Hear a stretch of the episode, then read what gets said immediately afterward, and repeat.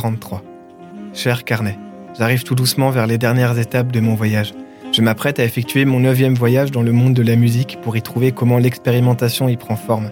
J'ai eu l'occasion de beaucoup tourner autour du rock, du métal et de la musique électronique. Et de la même manière que mon précédent voyage dans la ville du hip-hop et du rap, je me rends compte à ce stade que je n'ai jamais parlé d'un genre, peut-être d'ailleurs le plus important du monde des musiques actuelles, le jazz. Alors il est grand temps de rendre honneur au père de la musique qu'on écoute presque tous et toutes. Jour 46. Me voici enfin dans cette ville. Une ville qui ressemblerait presque au quartier du hip-hop, mais elle est beaucoup plus ancienne, et on sent qu'il y a du vécu ici. Les rues que j'arpente sont à l'image du genre, hétérogènes, populaires, et pleines d'une histoire marquée de choses horribles. Car oui, il est impossible de parler du jazz et de son histoire sans parler de la condition des personnes noires aux États-Unis. Car cette condition a été déterminante dans beaucoup d'aspects de cette musique, et même beaucoup d'aspects musicologiques. Et il y a une personne dans le jazz extrêmement importante qui a beaucoup expérimenté et qui confirme ce que je viens de dire. Cette personne, c'est Miles Davis. Miles Davis est certainement l'artiste le plus influent du genre. De son propre aveu, il a changé le cours de la musique cinq ou six fois. Et si ça peut paraître prétentieux, il a raison. Je pourrais sans aucun problème lui consacrer un épisode à part entière tant sa carrière est vaste et qu'il a constamment amené le jazz plus loin. Son premier pas dans cette direction, c'est avec l'album Birth of the Cool. Un album qui est une réaction au bebop, sous-genre du jazz le plus populaire à l'époque, donc dans les années 40-50. C'est un album lent, qui prend son temps, comparé au rythme et au changement d'accord effréné du bebop. Mais il remettra une couche avec Kind of Blue sorti en 59, un album encore plus lent, où les notes peuvent vraiment prendre de la place et s'étirer comme bon leur semble comme sur le morceau Blue in Green, dont voici un extrait.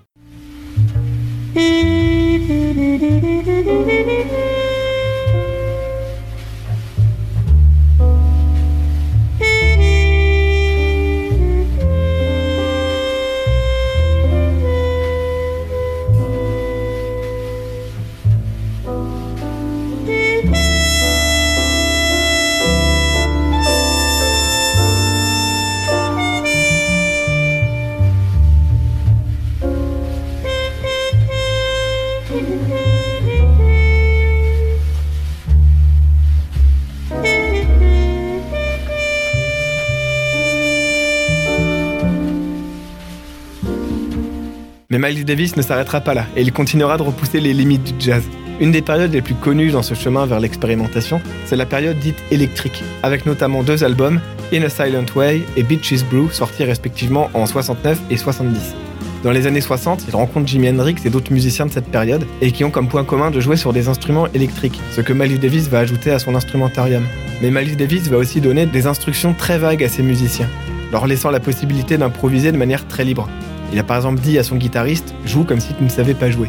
Et toutes ces influences s'entendent plutôt bien sur le morceau Beaches Blue, dont voici un extrait.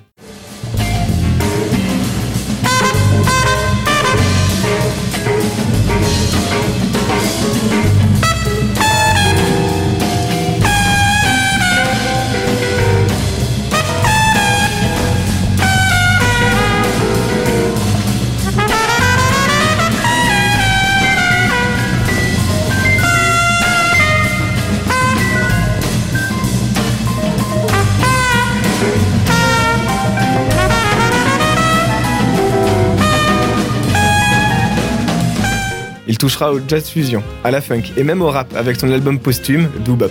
Mais il est temps de parler d'autres artistes. Et une autre personne extrêmement connue qui a fait avancer le jazz sur les chemins de l'expérimentation, c'est John Coltrane. De la même manière que Miles Davis, John Coltrane a cherché à amener le jazz plus loin et est notamment connu pour être une des grandes figures du free jazz. Le free jazz est une musique grandement improvisée et qui rompt avec une grande partie des préceptes de la musique savante occidentale, tels que l'harmonie fonctionnelle ou le rythme. L'improvisation n'est pas encore totalement libre, mais elle est beaucoup moins guidée que ce qu'elle pouvait l'être dans d'autres courants du jazz.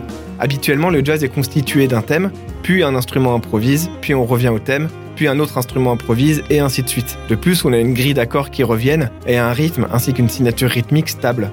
Or, dans le free jazz, les accords sont puisés là où on veut. Et même si le tempo reste à peu près stable, il peut y avoir des changements dans le rythme. Voici pour illustrer mon propos un extrait du morceau Lover, issu de l'album The Last Train. Música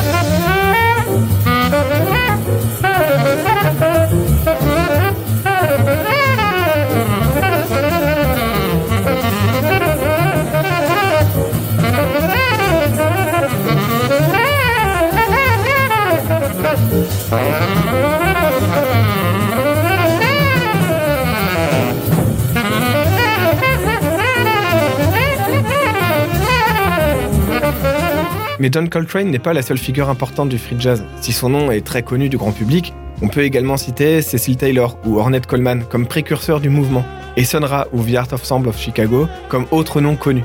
Et pour donner un panel assez large de comment ça pouvait sonner, voici un extrait de The Circle with a Hole in the Middle de Ornette Coleman, Door of Cosmos de Sun Ra et enfin Thème libre de The Art Ensemble of Chicago.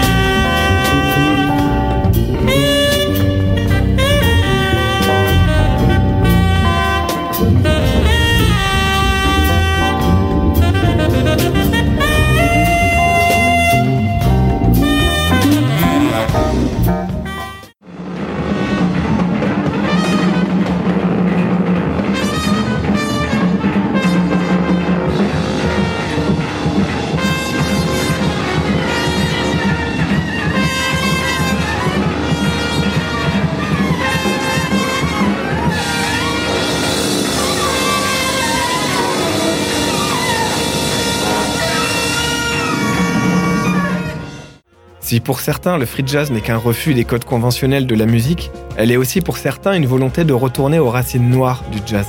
Et il est temps de parler du côté plus sombre de l'histoire du style, et pourtant essentiel à sa juste compréhension. Mais avant de parler de l'aspect sociologique de la chose, je vais expliquer pourquoi, d'après moi et d'autres personnes étudiant la musicologie, le jazz a été un vrai bouleversement. Le jazz est en effet à la base d'une des plus grandes révolutions de l'histoire de la musique occidentale. Je sais que ça peut sonner un peu grandiloquent, mais je m'explique. Il y a à mes yeux deux révolutions majeures qui ont marqué de manière significative la musique occidentale. La première, c'est au Moyen Âge, au XIVe siècle, au moment où l'harmonie est devenue au centre de la composition.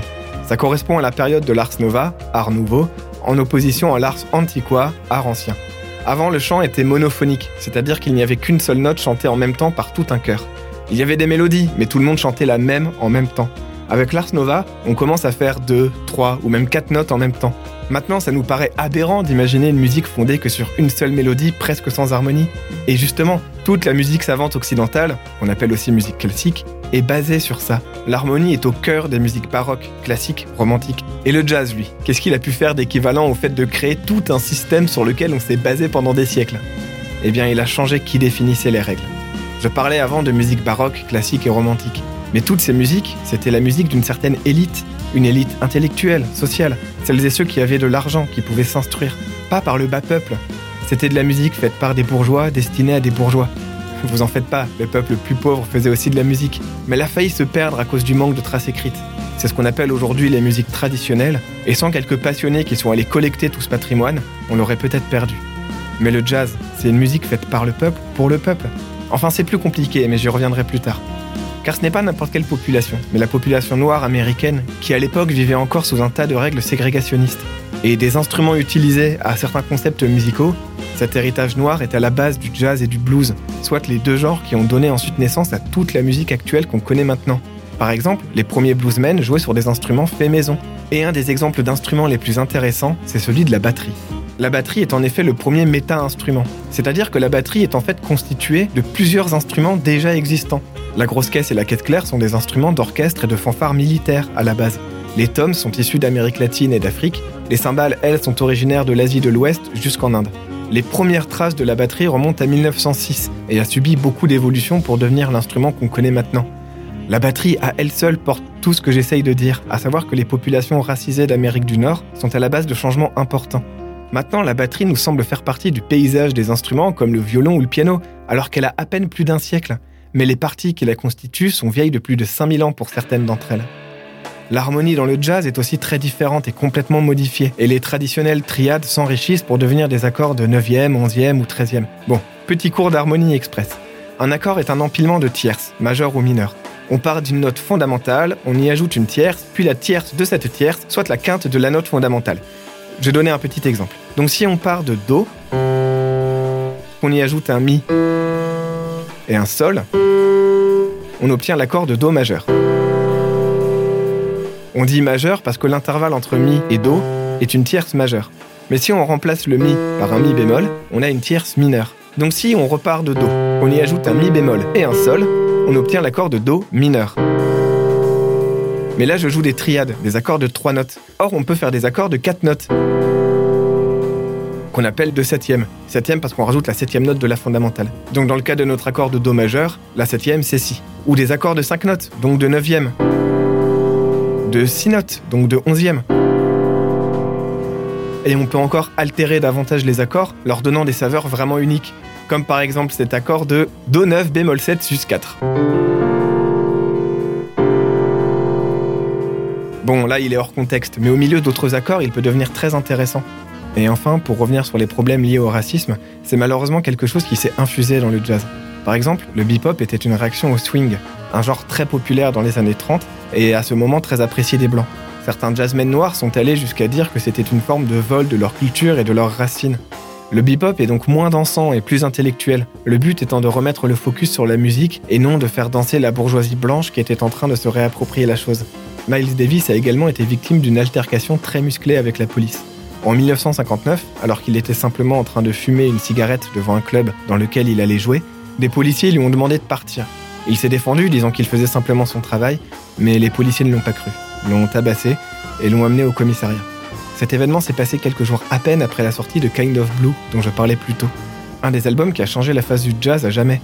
Kind of Blue, avec son jazz modal très lent et encore moins dansable que le bebop, est totalement inscrit dans cette dynamique un peu bizarre, cette espèce de va-et-vient du jazz entre une musique noire, reprise par les blancs, puis remodifiée par les noirs et ainsi de suite.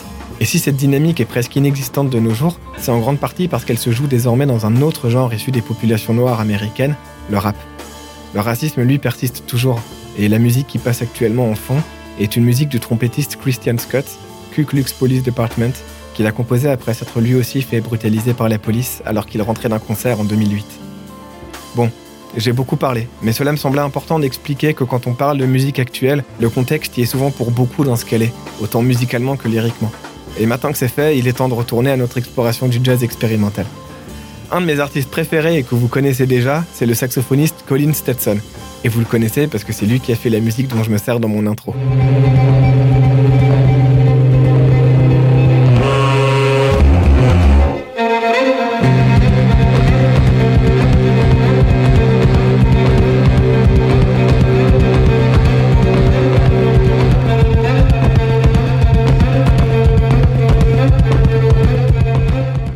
Cette musique, c'est The Rest of Us, issu de l'album Never Were the Way She Was, un album collaboratif de Colin Stetson et Sarah Neufeld. Et oui, tout ce que vous venez d'entendre, ce n'est littéralement qu'un violon et un saxo. Sans retouche et tout fait en une prise. Colin Stetson a comme particularité de jouer en utilisant la technique du souffle continu, qui lui permet de faire du son en continu avec son saxophone pendant plusieurs minutes sans s'arrêter. Il arrive en fait à reprendre son souffle tout en expirant de l'air pour continuer de produire du son. Si c'est déjà impressionnant en soi, il a également un truc bien à lui, c'est qu'il a installé des micros dans son saxophone, de manière à pouvoir capter les sons percussifs de fermeture des clés de l'instrument. Mais c'est pas fini, il arrive aussi à chanter en même temps qu'il fait tout ça. Le résultat est une musique hypnotique et psychédélique dont le style est très identifiable. Voici du coup un extrait du morceau The Sun Roars Into View, issu du même album, et La Cool on the Fold, issu de son dernier album solo, All This I Do for Glory.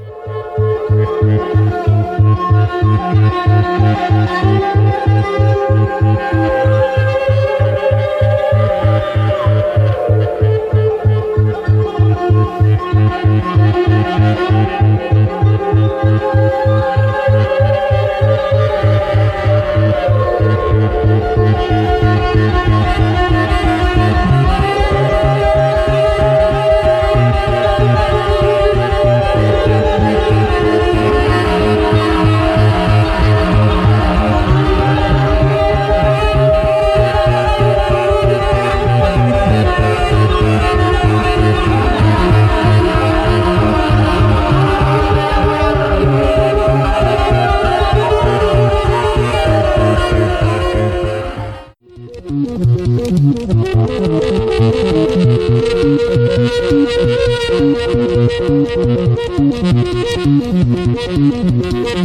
you.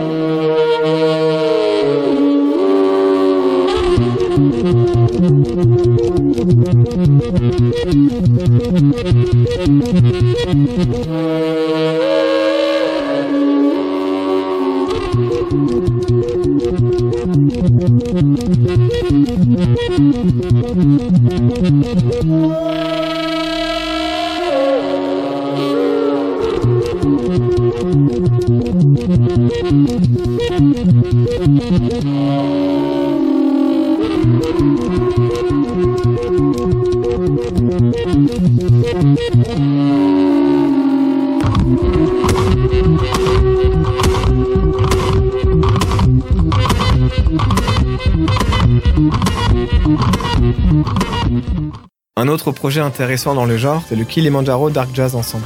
Un groupe de musique improvisée, mais qui au lieu d'improviser sur du jazz plus standard, improvise sur de la dark ambiante, de la trip-hop ou de l'IDM, que des genres dont j'ai déjà pu parler dans de précédents voyages d'ailleurs.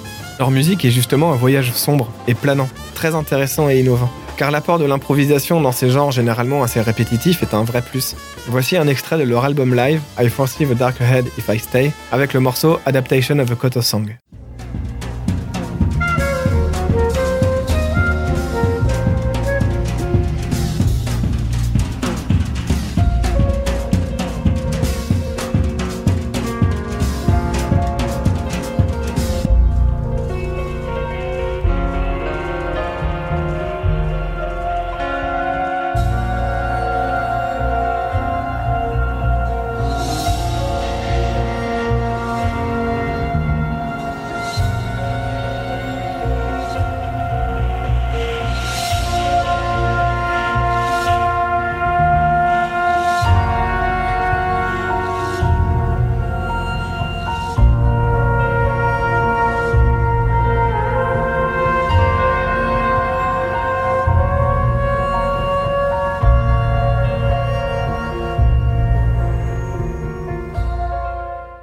Un style plus proche du jazz qu'on connaît mais semblable au Kilimanjaro Dark Jazz Ensemble, il y a le Boren und der Club of Gore qui eux aussi jouent dans un jazz ambiant et sombre, avec cependant des morceaux plus conventionnels, comme le morceau Prowler, dont voici un extrait.